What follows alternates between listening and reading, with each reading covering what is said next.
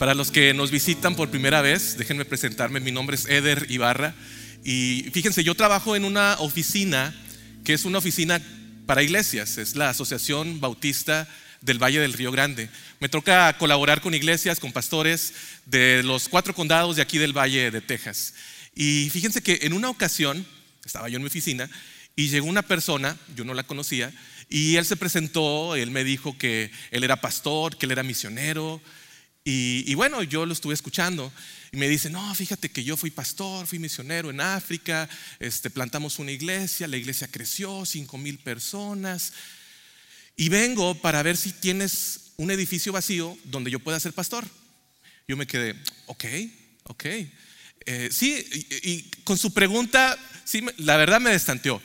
Y, y lo que yo le respondí fue, bueno, tenemos iglesias Sabemos de iglesias que no tienen pastor en estos momentos y les estamos ayudando con personas que vayan a suplir púlpito.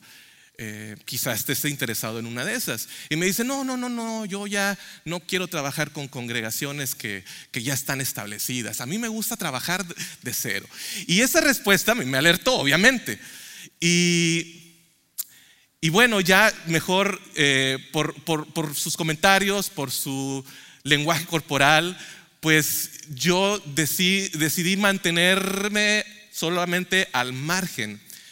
No sé si estaba diciendo la verdad, no sé si estaba diciendo mentiras, pero yo creo que si él hubiera llegado con alguna referencia que él y yo conocemos, este, fíjate, no me conoces, pero mira, tengo esta referencia, este, él era nuevo aquí en el valle, entonces sin, sin tener una referencia es difícil creerle a alguien.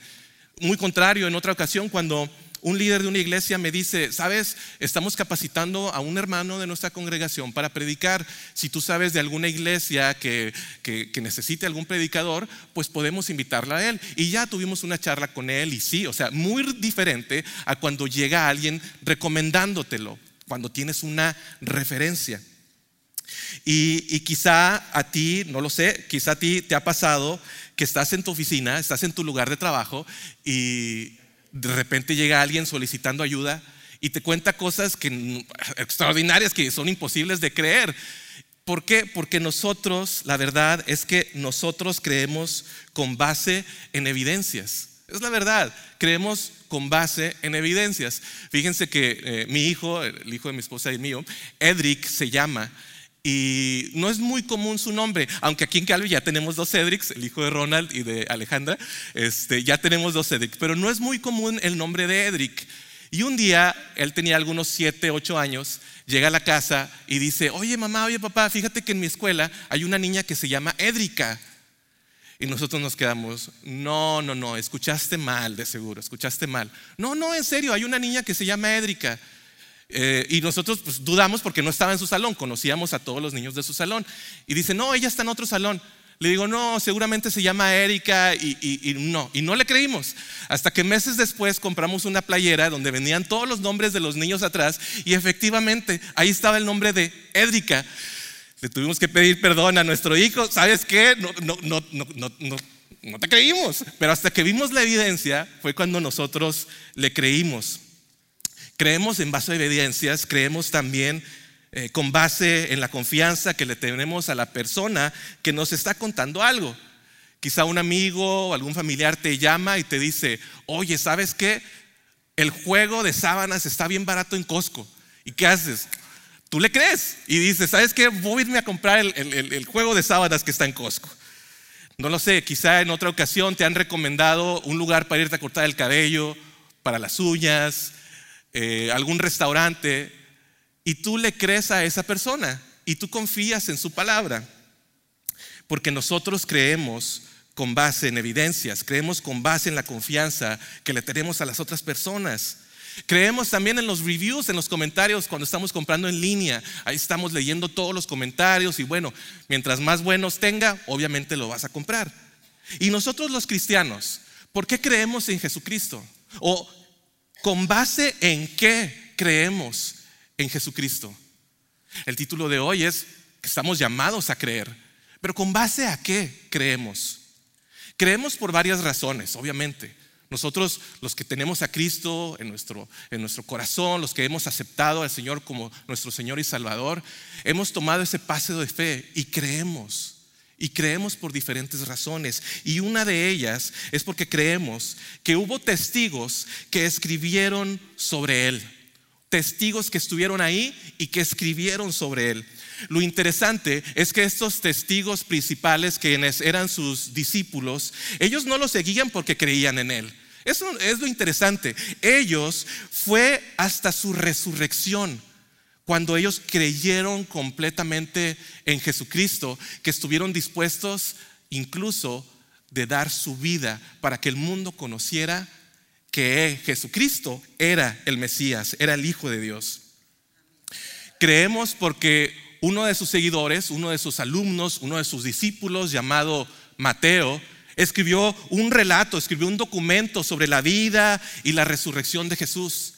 Creemos porque un griego llamado Marcos, quien era amigo de Pedro, creyó lo que Pedro le contó y dio que eso fue verdad. Concluyó que Pedro estaba diciendo la verdad y que Jesucristo resucitó de los muertos.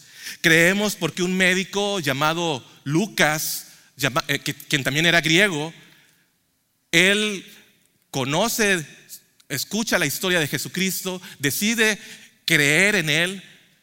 Y Pablo es amigo ahora de Lucas y Lucas viaja con Pablo por toda Judea, por todo el Mediterráneo. Y Lucas decide escribir un informe de lo que hoy conocemos como el Evangelio de Lucas y también el libro de los Hechos. Nosotros también aquí tenemos un, médico que se llama Luca, pero él es argentino, no es griego. Eh, pero este, este médico llamado Lucas, quien era griego, pues era una persona inteligente, era una persona que también creía en base en evidencias. Y de hecho el pasaje que vamos a estudiar el día de hoy lo escribe este médico, Lucas. Pero antes me gustaría iniciar con los primeros versículos de su evangelio. Recuerden, es un médico, y escribe en las siguientes palabras, Lucas capítulo 1, versículos del 1 al 4.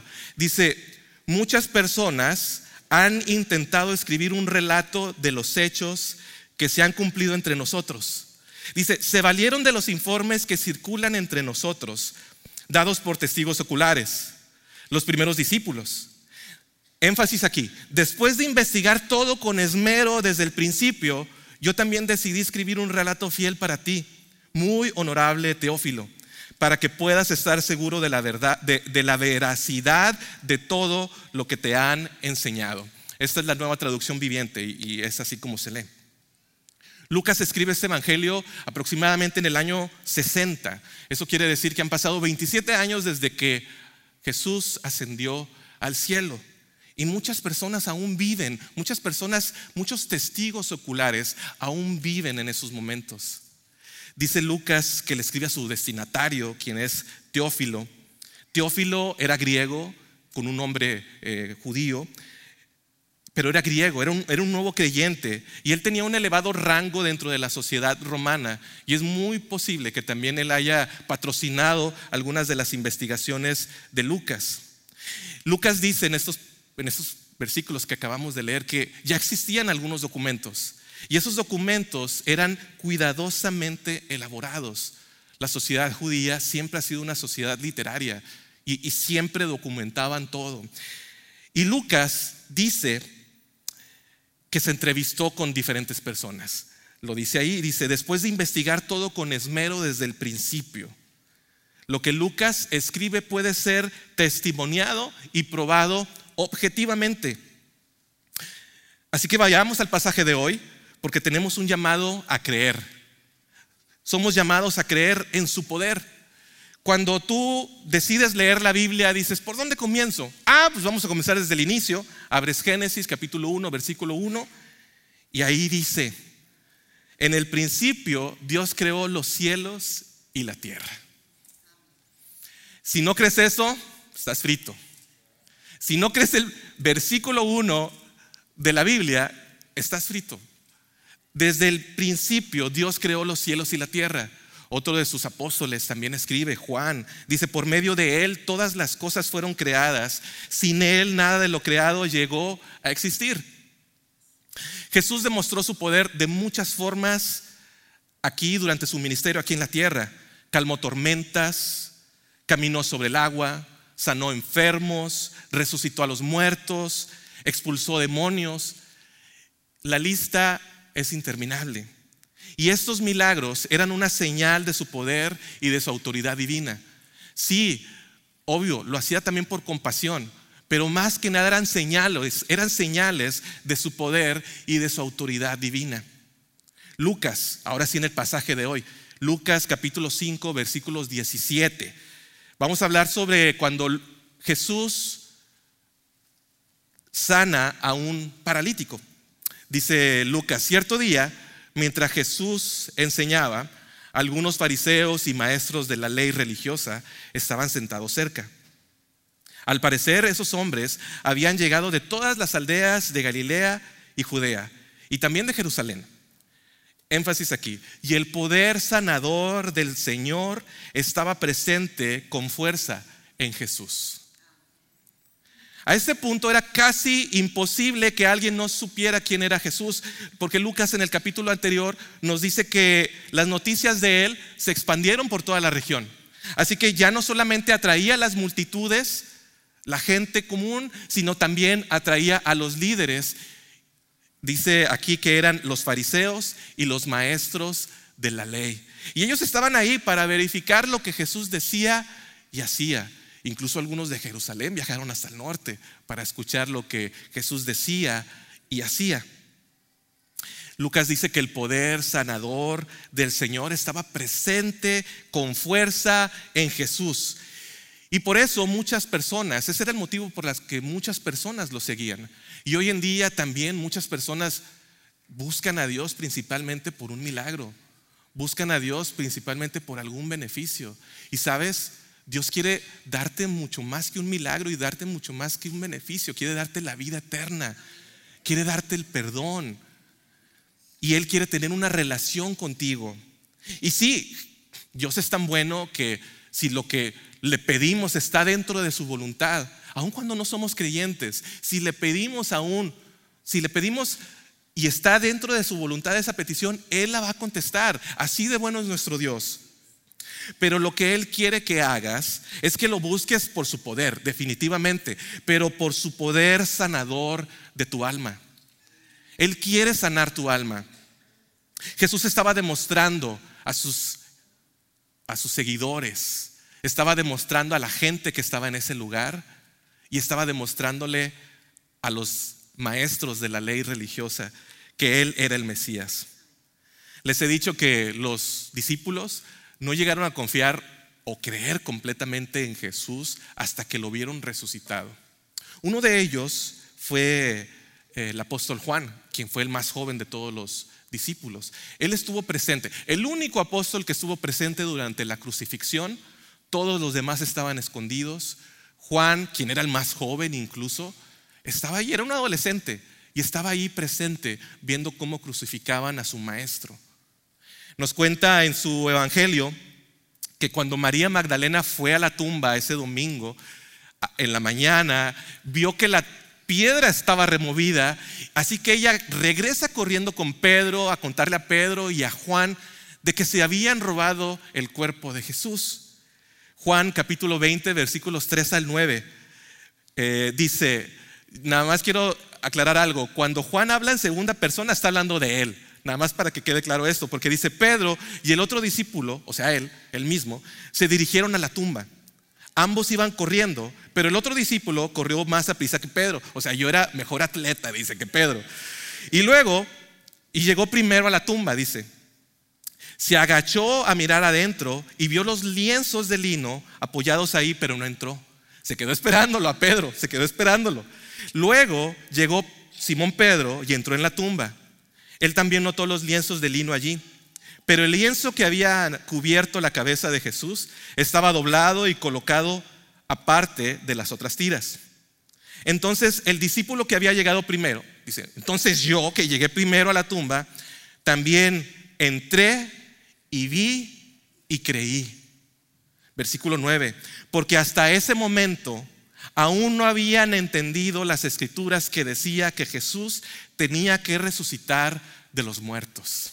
Fue hasta ese momento que Juan nos dice a nosotros, fue hasta ese momento que yo vi y creí, porque recordé que Él nos estaba enseñando esto.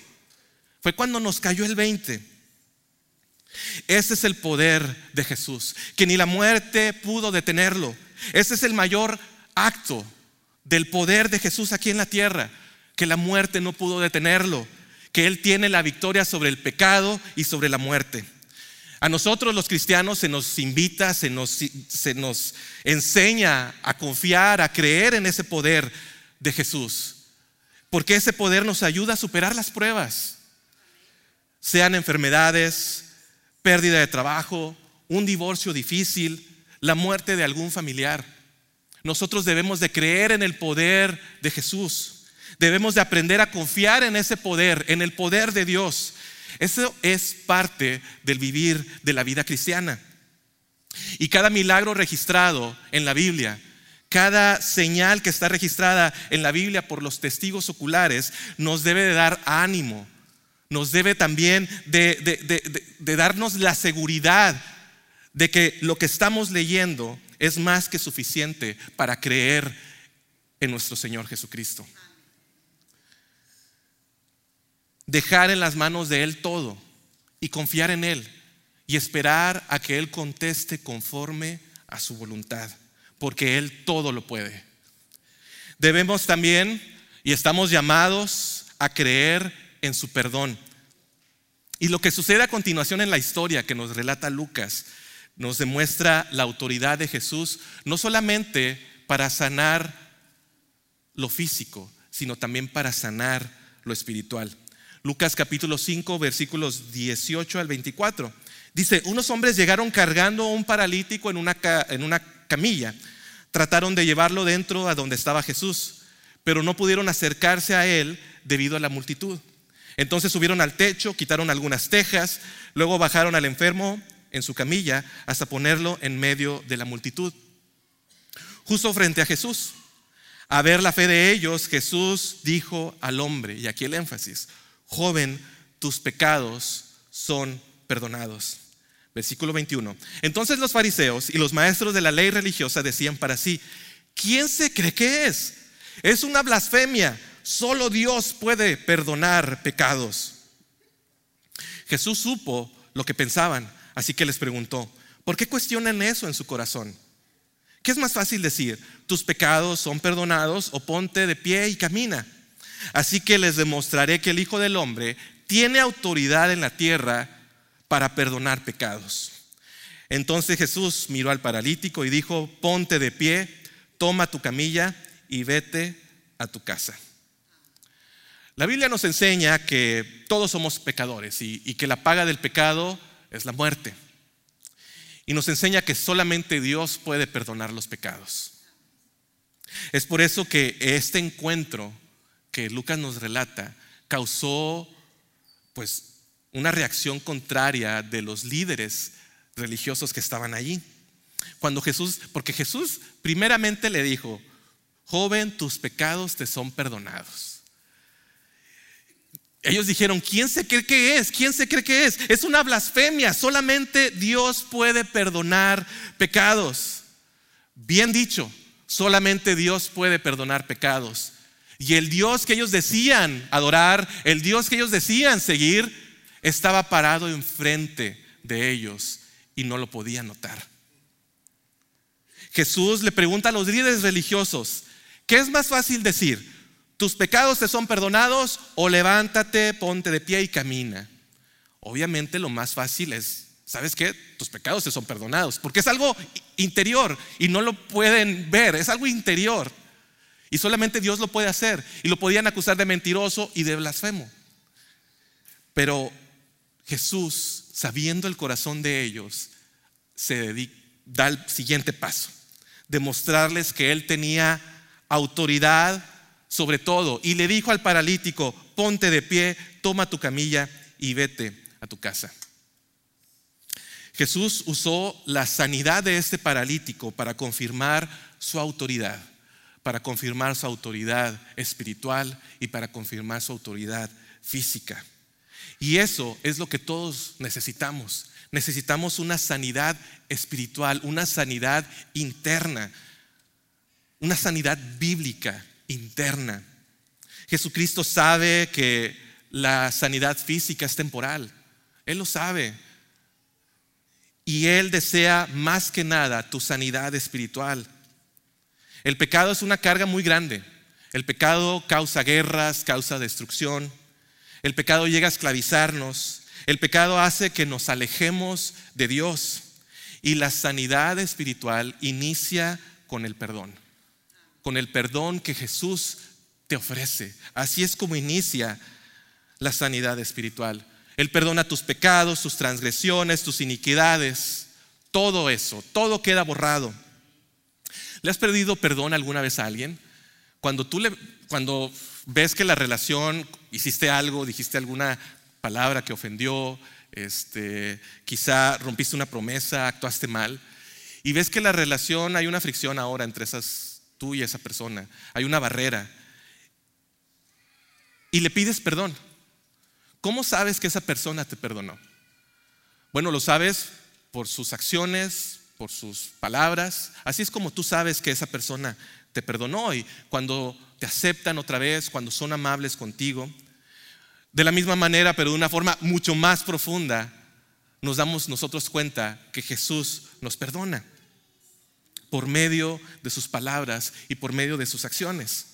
Dios no miente y cuando promete que nos perdonará, cuando venimos ante Él, nos arrodillamos, le pedimos perdón por los pecados que hemos cometido, Él nos va a perdonar. Pero también sabemos que por medio de su acción, Jesucristo llevó a la cruz todos nuestros pecados y todos nuestros pecados quedaron clavados ahí. Y Él cargó con el pecado tuyo y con mi pecado. El perdón es un regalo de Dios. Es un, es un regalo y, no podemos ganarnos el perdón. Eso no se gana. Él te lo ofrece. Es un regalo. Sin embargo, es un regalo que nosotros debemos de recibir con los brazos abiertos. Cuando nosotros recibimos el perdón de Dios, podemos experimentar la paz en nuestras vidas, podemos experimentar la seguridad de, que un día estaremos con Él. Juan, el mismo apóstol, escribe en su primera carta, primera de Juan capítulo 1, 9, dice, pero si confesamos nuestros pecados, a Dios. Él es fiel y justo para perdonarnos nuestros pecados y limpiarnos de toda maldad. Así que somos llamados a creer en su poder, somos llamados a creer en su perdón, pero ¿saben qué? Somos llamados también a creer a pesar de no haber estado allí. Me encanta el siguiente versículo, porque Lucas termina esta historia diciendo en el capítulo 5, versículos 25, dice, al instante delante de todos, el hombre se levantó de un salto, tomó su camilla y se fue a su casa alabando a Dios. El asombro se apoderó de todos y quedaron pasmados y alababan a Dios exclamando, hoy hemos visto cosas maravillosas. Me encanta. Qué privilegio tuvieron esas personas al haber estado allí presentes cuando Jesús demuestra su poder sobre lo espiritual y su, poder también sobre lo físico. Están exclamando todos los que estaban ahí, hoy hemos visto cosas maravillosas. ¿Cuántas veces un amigo, un familiar se ha acercado a ti y te ha dicho, no vas a creer lo que acabo de ver? No vas a creer lo que acabo de ver. Saben, yo generalmente eh, estoy muy atento a mi alrededor cuando voy manejando, cuando salgo a caminar o en la bicicleta. Estoy muy, muy atento a mi alrededor y me toca ver cosas extraordinarias que me gustaría contarle. ¿Qué tipo de cosas? Todas involucran aves. Involucran aves. Entonces, una vez llego con mi esposa, con Denise, y le digo, oye Denise, fíjate que vi un halcón como iba cayendo en picada y levantó una liebre. Me encantó ver eso. En otra ocasión me, tocó ver un cuervo había atrapado una viborita como de este tamaño y la agarraba de la cabeza el cuervo y la estaba ahogando en un charco para matarla. Me ha tocado ver cosas, cosas extraordinarias, pero lo que no me van a creer que he visto aquí en nuestro Valle de Texas es lo siguiente. Me tocó ver una águila devorando una serpiente parada sobre un tronco de mezquite. No, si hubiera estado parada sobre un nopal, yo ahí mismo creo la Tenochtitlán segunda. Pero me ha tocado ver cosas extraordinarias de las aves. Y Denise me cree y Denise me dice, deberías de trabajar para National Geographic. Pero Denise, Denise me cree y, ese es, la, es la, el punto que les quiero decir. Que nosotros creemos lo que otros nos cuentan. Son personas de confianza. Y a pesar de que Denise no estaba ahí cuando yo vi todo esto, ella me creyó. De la misma manera nosotros debemos de creer todo lo que la Biblia nos dice sobre Jesucristo. Algunas veces, quizá tú como creyente has dudado y es normal. Los discípulos estando con Jesús dudaron. Algunas veces tú has dudado, dudado si realmente Dios creó todo, dudado si Jesús realmente es quien dijo ser, dudado si Dios existe. Incluso hay otros que han dejado de creer, decidieron ya no seguir creyendo. Algunas veces quizá por el mal testimonio de algún creyente, algunas veces quizá porque falleció algún ser querido y preguntan y le dicen a Dios, ¿cómo es posible que te lleves a gente buena? Otros quizá han dicho, no, Él no ha hecho nada bueno para mí ni para mi familia.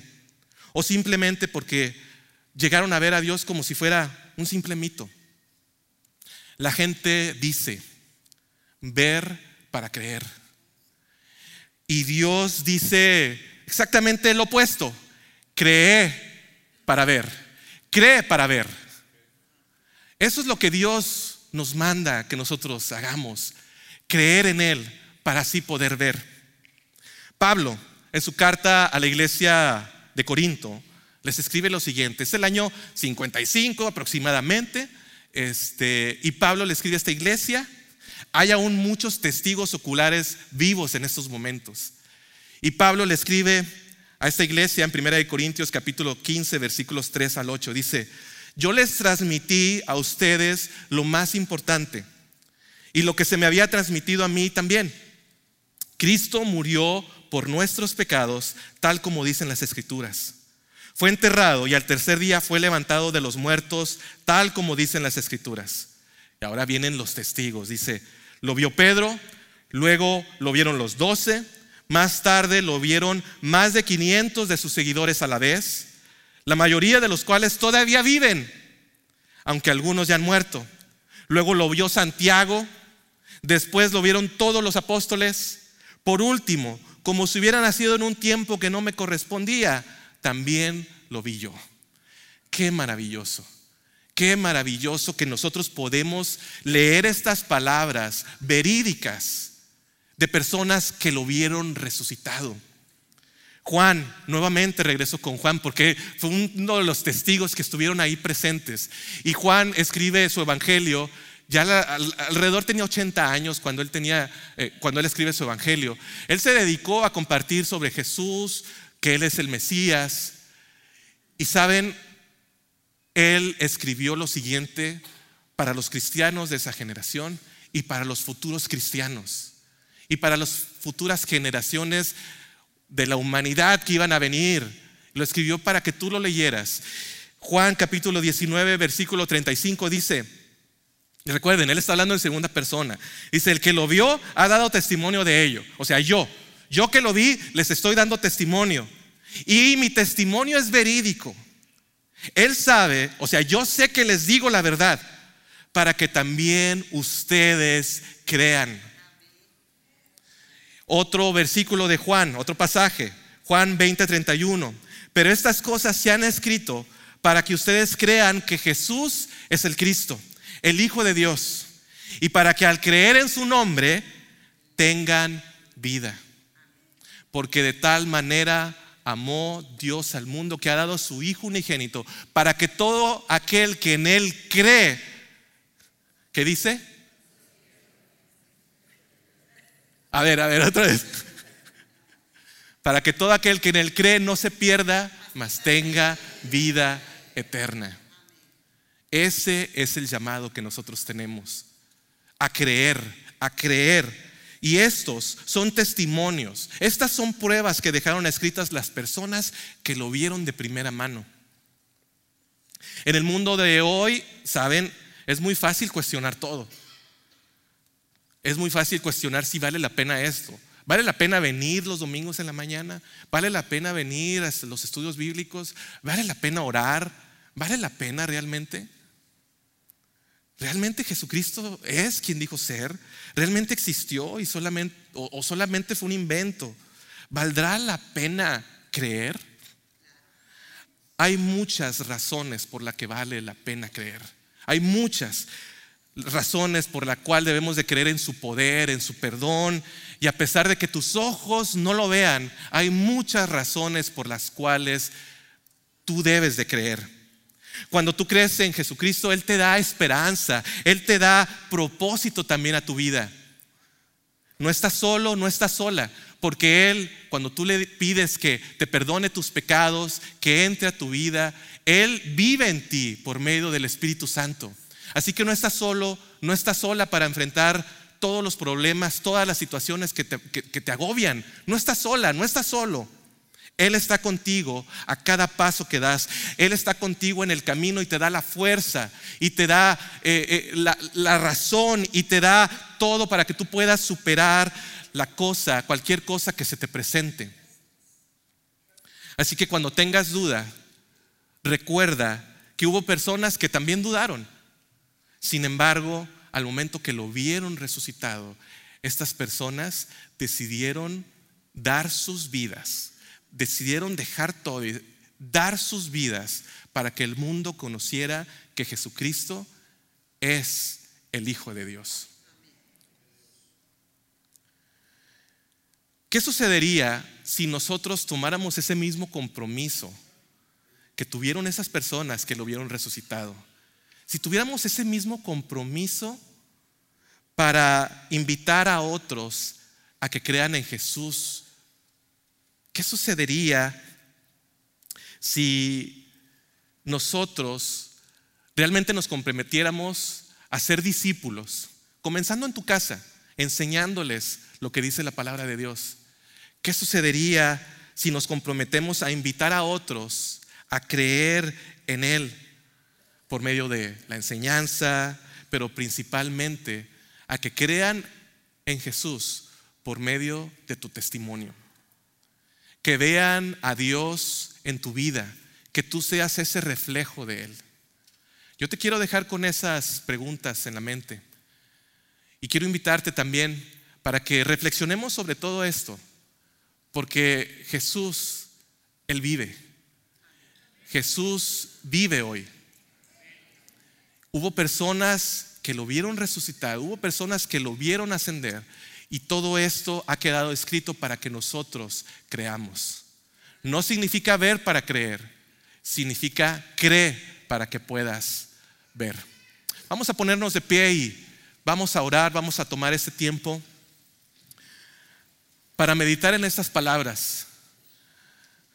Así que te pido que me acompañes. Señor, venimos ante ti en estos momentos. Te pedimos que nos perdones por haber dudado. Señor, nosotros tenemos estos relatos escritos en la Biblia para que nosotros creamos en ti. Han pasado ya dos mil años y por dos mil años tú has estado convirtiendo, has estado eh, transformando corazones y has estado salvando, Señor, a los que creen en ti. Nosotros acudimos a ti porque creemos en ti, creemos en tu poder. Cualquier cosa que me esté afectando en estos momentos, sea una enfermedad, Cualquier cosa que me esté afectando en estos momentos, nosotros creemos en tu poder, Señor. Y sabemos también que tú tienes todo bajo control y que tú contestarás nuestra petición conforme a tu voluntad. Y lo que tú más deseas es sanar nuestro interior. Más que sanar algo físico, tú deseas sanar nuestra alma, Señor. Y es por eso que acudimos a ti. Ayúdanos a hacer ese reflejo tuyo. Ayúdanos, Señor, a caminar con esa misma confianza que tuvieron esos discípulos, al dar la vida por ti. Ayúdanos, Señor. Te lo pedimos en el nombre de tu Hijo amado, Cristo Jesús. Amén.